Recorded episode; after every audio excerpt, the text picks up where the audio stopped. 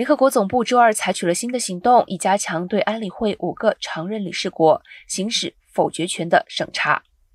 联合国大会以协商一致的方式通过了这项决议草案。该草案由几十个共同提案国起草。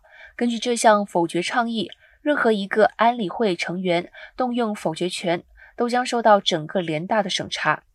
常任理事国对具有法律约束力的安理会决议拥有否决权。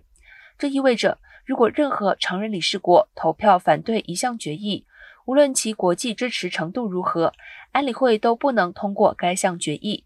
最新决议通过意味着，常任理事国未来在行使否决权之后，将需要召开一次联合国大会，允许所有的一百九十三个成员国就这项否决发表意见。